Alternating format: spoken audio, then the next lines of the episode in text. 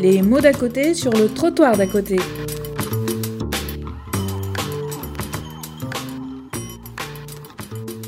Antoine Dulin est co-auteur du rapport Arrêtons de les mettre dans des cases pour un choc de simplification en faveur de la jeunesse. Donc Antoine Dulin est vice-président du Conseil économique, social et environnemental. Je conseille euh, de lire bien sûr ce rapport Arrêtons de les mettre dans des cases. Il est en ligne, mais aussi d'autres articles comme par exemple celui de l'INGEP.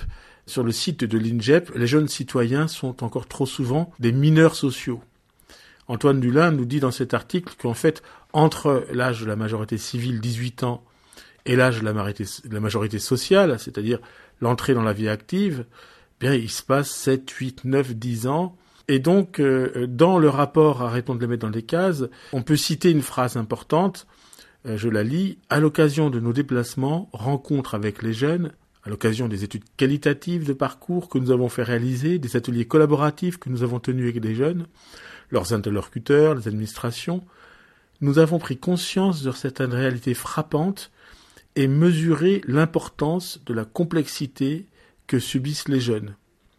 Donc, euh, espérons qu'on pourra trouver en ligne sur le site du CFDS l'excellent PowerPoint qu'Antoine Dulin a projeté pendant euh, la conférence que nous allons entendre. Bonjour à tous. Je vais parler à plusieurs titres, euh, effectivement, des travaux qu'on a fait au Conseil économique, social et environnemental, notamment sur les questions de sécurisation des parcours d'insertion sociale et professionnelle des jeunes, la question du rapport qu'on a fait avec Célia Béraud, pas dans le cadre du Conseil, mais euh, un rapport pour le Premier ministre au moment de, la mobilisation sur la loi travail. On a ensuite travaillé un an sur, euh, vous savez, il y avait la thématique du choc de simplification et comment le choc de simplification peut s'appliquer aux politiques de jeunesse.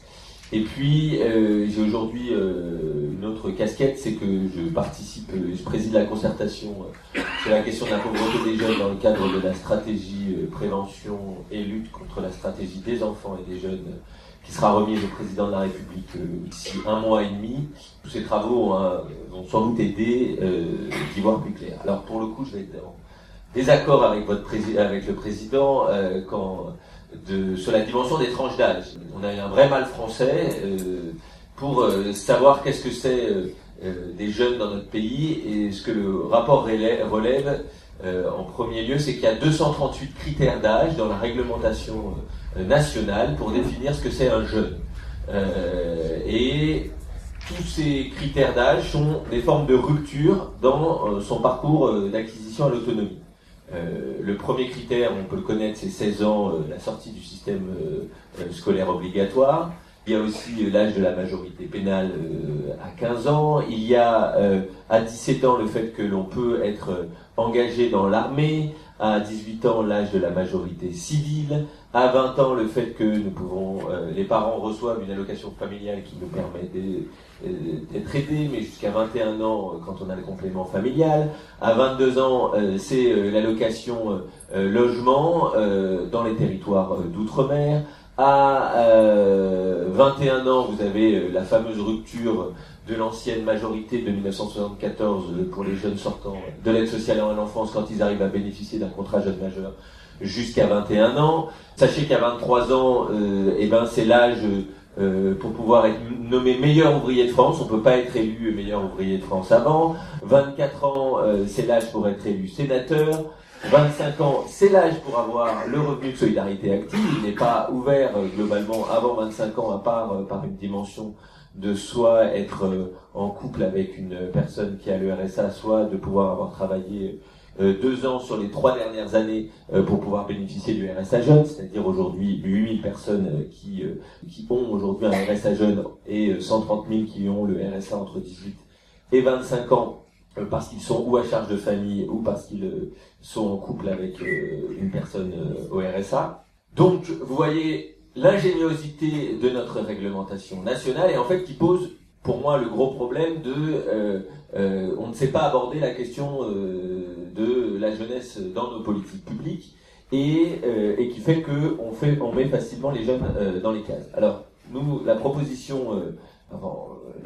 qu'on fait c'est euh, de, penser la jeunesse comme un parcours, voilà, Ça veut dire bouger un peu notre manière de voir euh, la question euh, des jeunes, un parcours d'acquisition progressive à l'autonomie, que cette autonomie, elle n'est pas que une autonomie financière ou résidentielle, mais qu'elle est aussi une autonomie euh, d'un pouvoir d'agir, de pouvoir voilà agir dans la société, être en relation avec les autres, etc.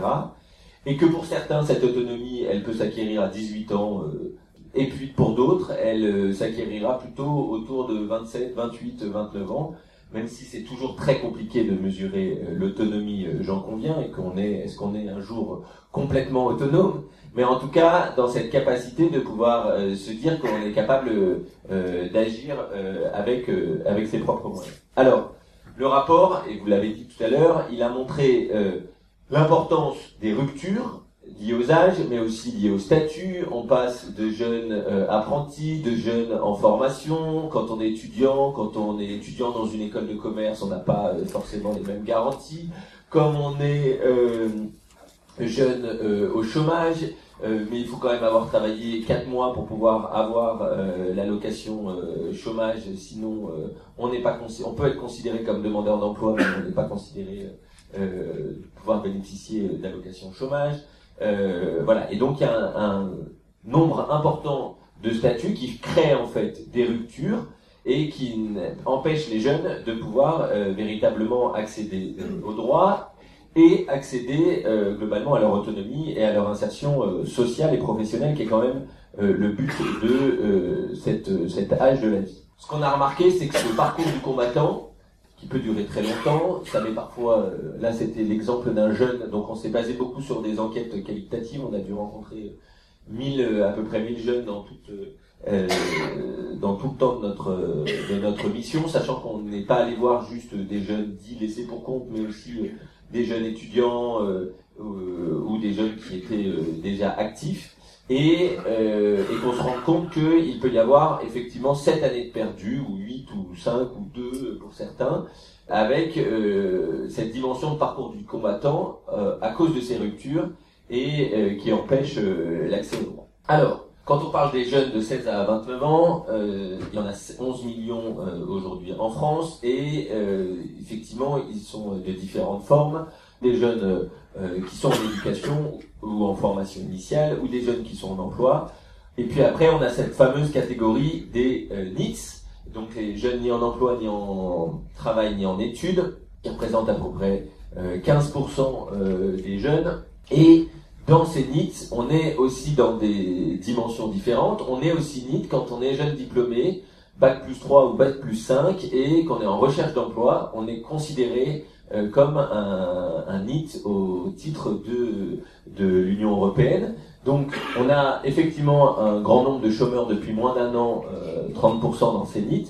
Mais après, ce qui est plus compliqué, c'est tous ceux qui sont euh, les chômeurs depuis plus d'un an, les travailleurs découragés et autres raisons. Alors dans les autres raisons, c'est toujours la difficulté de savoir ce qu'on y met, mais il y a à la fois des dynamiques d'errance, de jeunes en errance, ou que qu'on n'arrive pas à, voilà, à même re, réinsérer ou resocialiser et qui, qui font partie des statistiques euh, d'élite.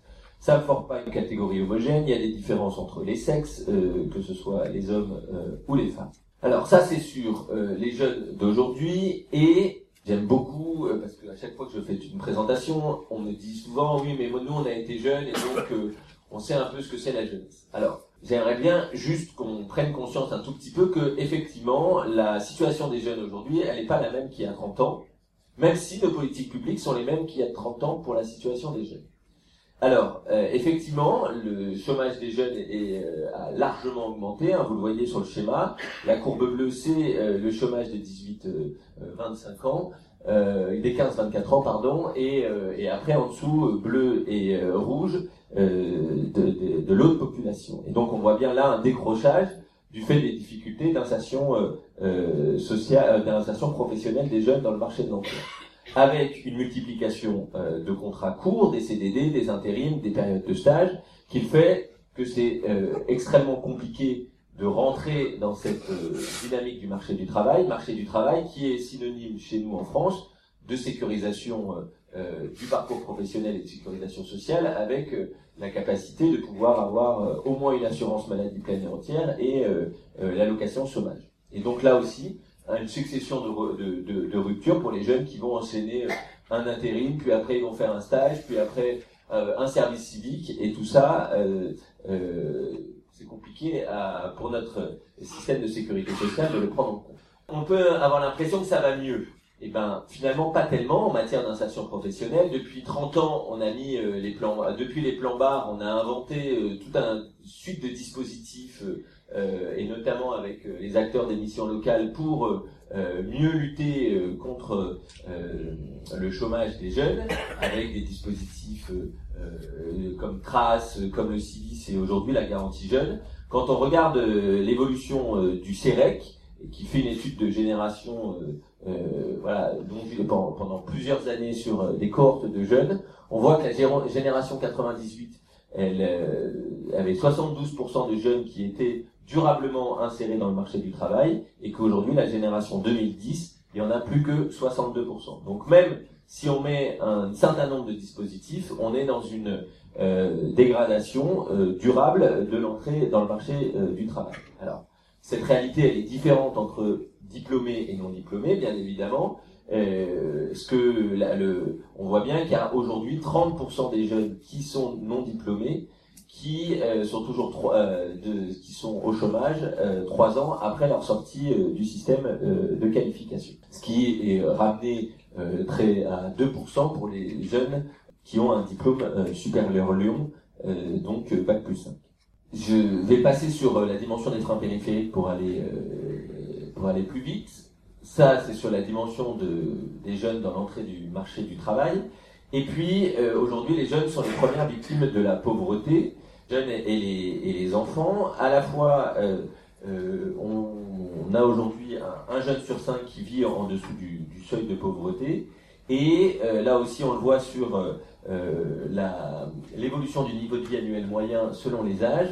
Euh, la courbe rouge en bas, c'est les 18-29 ans, donc on voit bien même une stabilité entre 2003 euh, et 2013, et que euh, sur la période 2003-2013, les 60-69 ans, où l'ensemble de la population sont plutôt en augmentation.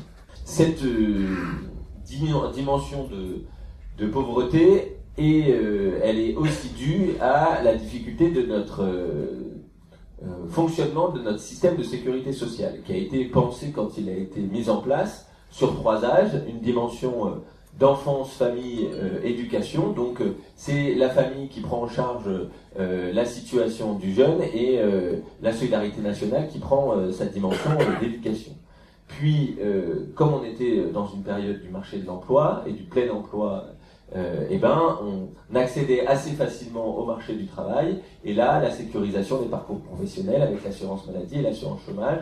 Et enfin, euh, le troisième âge, qui est la question euh, de la retraite et, et du repos. On a eu dans notre société la capacité de penser à un quatrième âge en inventant des nouveaux droits euh, notamment autour de la question de l'APA, euh, hein, de l'aide euh, pour, enfin pour l'autonomie et la dépendance des personnes âgées. Et en revanche, on a toujours, malgré une succession de rapports hein, qui existent, tant le, rapport Schwartz, puis après le rapport Charvet, puis après le rapport de Foucault, etc., qui montraient qu'il y avait une nouvelle, un nouvel âge de la vie qui se créait dans notre société autour des 18-30 ans ou des 16-30 ans, et que là, pour le coup, on a été incapable de le prendre en, charge. Avec des règles qui restent toujours les mêmes, c'est-à-dire euh, la solidarité familiale qui fonctionne jusqu'à 20 ans pour euh, ou 21 ans avec les allocations familiales, 25 ans pour ceux euh, qui bénéficient du quotient familial, soit 40% des personnes qui payent l'impôt sur le revenu, mais que pour les autres, c'était compliqué de s'appuyer sur les solidarités familiales, notamment parce que ces solidarités familiales sont aussi activées pour aider les personnes, euh, les propres parents euh, des parents, et que dans un pot commun, euh, les jeunes ne voyaient pas en quoi les allocations familiales qui étaient versées à leurs parents les aidaient à l'autonomie.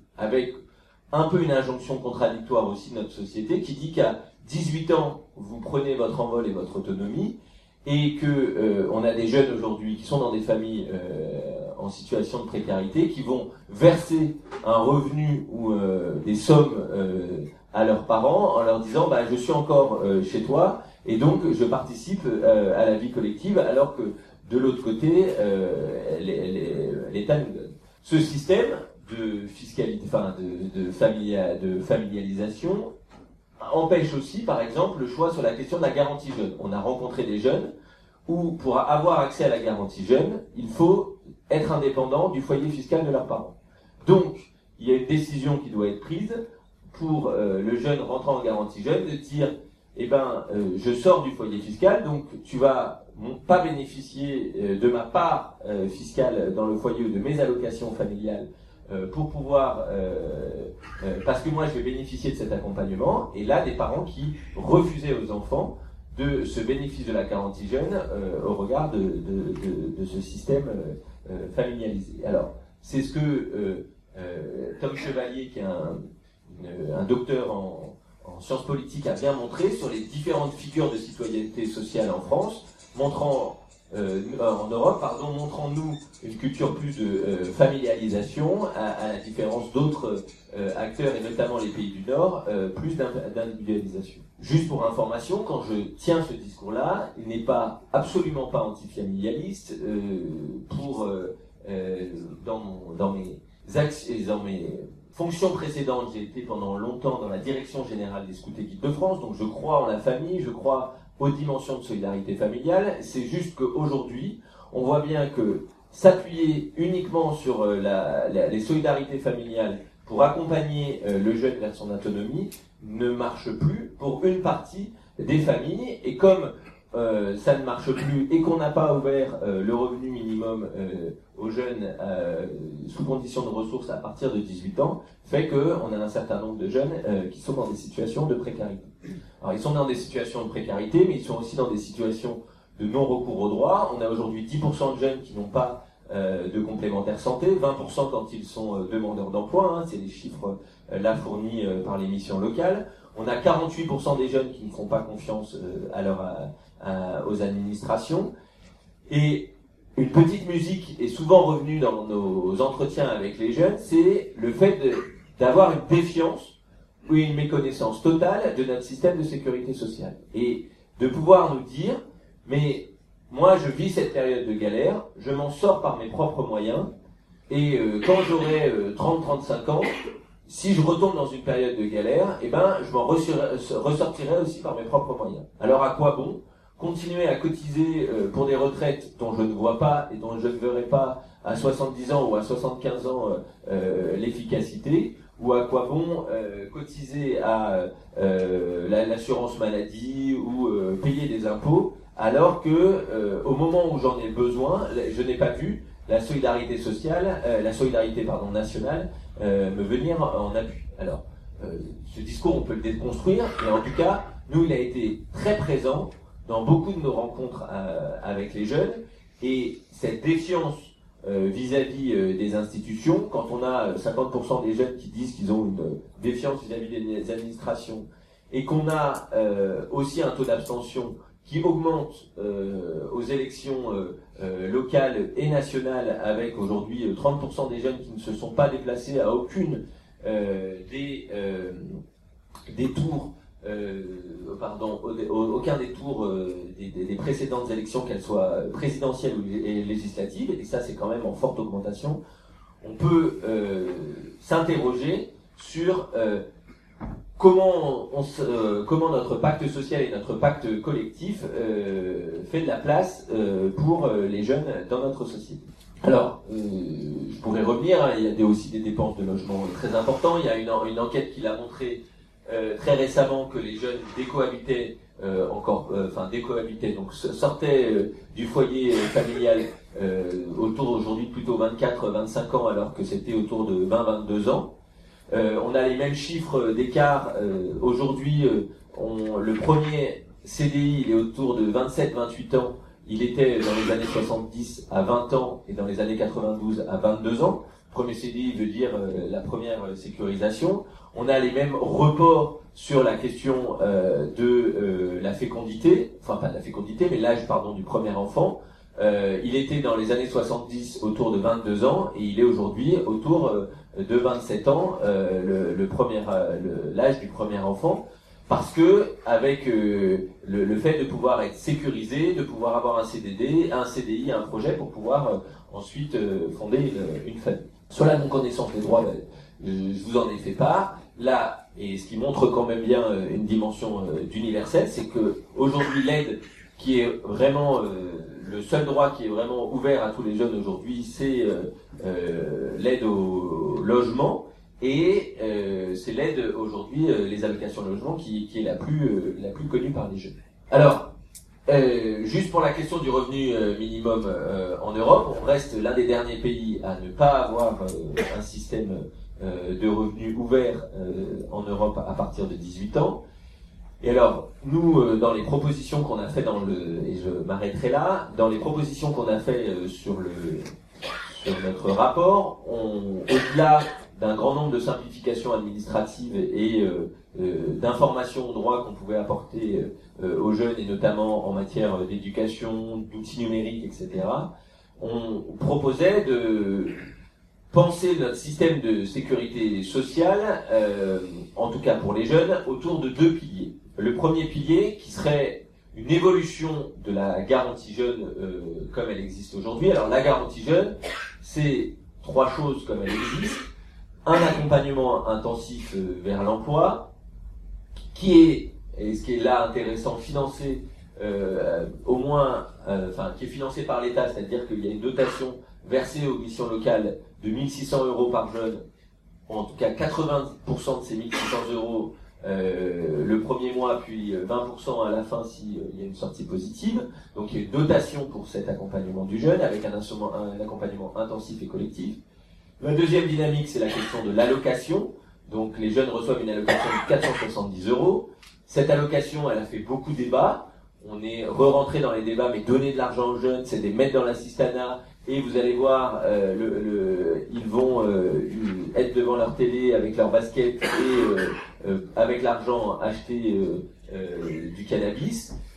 Le conseil scientifique qui évalue la question de aujourd'hui de l'allocation montre que l'allocation a servi à désendetter les jeunes, c'est-à-dire qu'ils venaient dans la garantie jeune avec un nombre important de dettes vis-à-vis notamment des transports, et donc cette allocation a permis cela. Cette allocation a permis à des jeunes qui étaient complètement indépendants et autonomes de pouvoir vivre euh, et, euh, et, de survivre, en tout cas de pouvoir euh, s'acheter à manger et pour certains pouvoir se loger. Et, et ce que je vous disais, aussi participer quand ils étaient dans le foyer familial à la vie du, du foyer familial. Et puis le troisième triptyque, c'est une dimension de contractualisation, c'est qu'il y a un engagement du jeune à, à suivre le parcours d'accompagnement qui est proposé par la, garantie jeune, et euh, un engagement de la mission locale à l'accompagner euh, soit vers euh, une sortie positive en formation, soit en emploi. Donc ça, c'est le triptyque comme il marche aujourd'hui. Les difficultés aujourd'hui de la garantie jeune, c'est d'une part l'entrée, avec des problématiques administratives, mais surtout sa durée. On a, parce qu'on s'est dit c'est un dispositif emploi, on le laisse ouvert sur un an, et en un an, on va faire rentrer tous les jeunes dans l'emploi. Alors qu'est-ce qui se passe? C'est qu'à l'entrée à la garantie jeune, les missions locales, elles sont obligées de faire un tri. Elles vont faire un tri, pourquoi? Parce que les 1600 euros par jeune, ils vont les avoir, euh, enfin une partie ne vont les avoir que c'est une sortie positive dans l'emploi. Et que s'ils voient que le jeune, notamment on parlait des jeunes sortant de la protection de l'enfance ou des jeunes sortant de la PJJ, ces jeunes-là qui vont être très très éloignés de l'emploi, on sait qu'en un an ça va être compliqué de les remobiliser et de les remettre euh, dans l'emploi, et donc globalement, ils vont pas passer le stade de euh, l'entrée en garantie jeune. Deuxièmement, la dynamique d'un an fait que eh ben, un jeune euh, en garantie jeune est toujours en concurrence avec d'autres systèmes d'allocation comme le RSA ou des allocataires du RSA, et qui fait que quand on va aller chercher un bail social ou pouvoir aller chercher un logement social ou un logement privé, quand on va avoir une garantie juste d'un an d'un salaire à 430 70 euros, par rapport à un allocataire au RSA, eh ben, euh, on perd au change et donc il y a euh, des dynamiques que euh, d'accès au logement qui fait qu'aujourd'hui les jeunes en garantie jeunes, il y en a beaucoup qui n'ont pas accès à ce, au logement. Et deuxièmement, Euh, la même chose pour le crédit bancaire, quand on est solvable que sur un an, et eh ben c'est compliqué de pouvoir euh, demander un crédit bancaire, tant pour passer le permis de conduire euh, ou autre, permis de conduire qui est aujourd'hui un, énorme frein pour l'accession à l'emploi. Donc, au regard de cette expérimentation qui est devenue aujourd'hui, qui est généralisée sur le territoire, qui est la garantie jeune, comment on réinvente cette garantie jeune en, faisant une évolution de cette garantie jeune, hein, je dis souvent une garantie jeune 2.0, en, coupant cette barrière de durée limitée d'un an, en gardant la dimension d'un accompagnement intensif avec l'aversement d'une allocation à la personne accompagnant euh, de, pour pouvoir être non pas dans la dimension du RSA, c'est-à-dire un, gros bien, une grosse dotation, mais euh, l'énorme dotation va au versement de, aux allocataires et peu à l'accompagnement. Donc là, on flèche bien 1600 euros pour euh, l'accompagnement, on garde la dimension d'allocation et on garde la dimension de contractualisation avec euh, la capacité, si euh, eh ben, le jeune ne s'engage pas ou abandonne, etc., bah, de pouvoir mettre fin à, cette dimension de contrat, mais aussi qu'il y a un engagement de l'accompagnement pour, pour le jeune et les moyens qui lui sont donnés.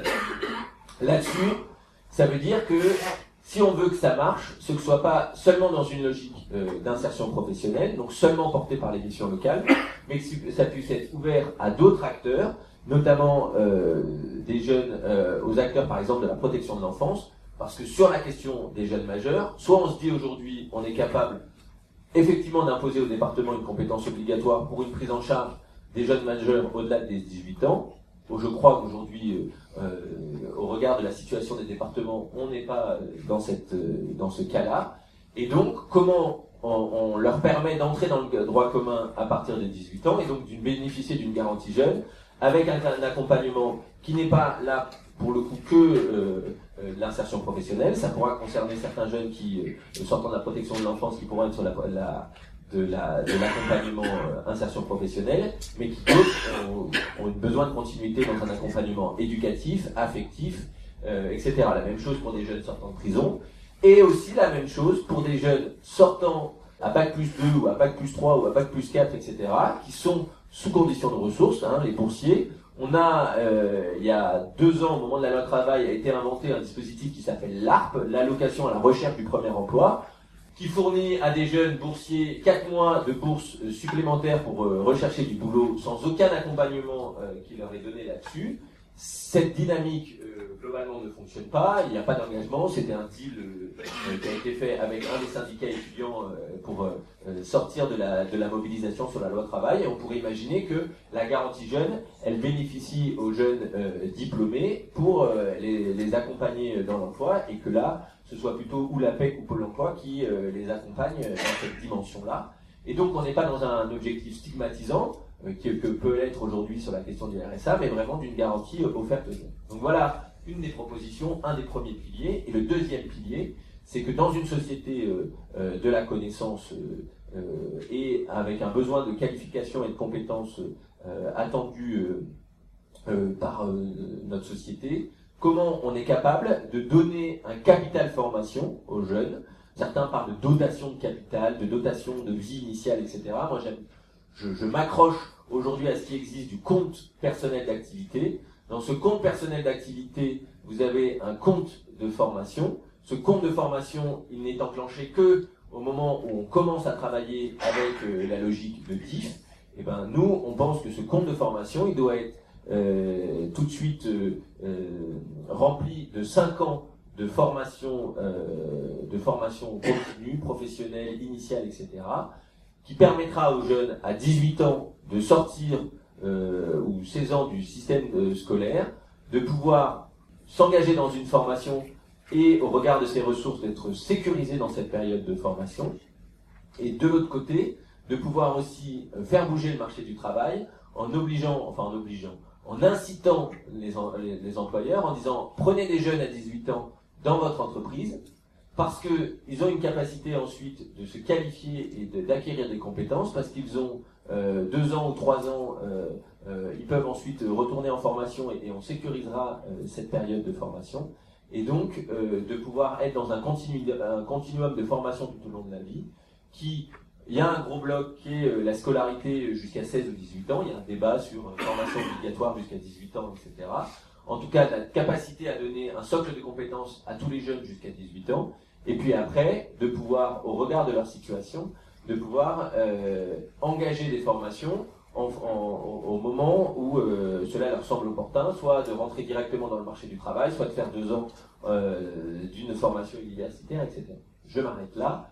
Juste pour vous dire, aujourd'hui, en Suède, on sort de formation à 28 ans et demi, avec beaucoup moins de taux d'échec d'orientation et avec un épanouissement dans le monde du travail pour beaucoup de jeunes, alors qu'en France, on sort à 21 à 22 ans et euh, avec des vraies problématiques aujourd'hui de, de, désorientation et des jeunes qui retournent à l'université ou retournent dans des formations professionnelles à 23, 24, 25, voire 30 ou 32 ans avec des orientations parce que ils se disent qu'ils ont euh, mal choisi ou, euh, ou pas bien choisi.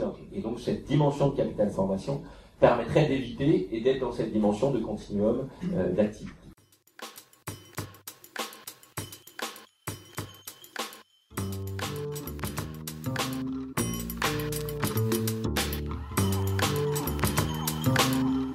C'était les mots d'à côté sur le trottoir d'à côté.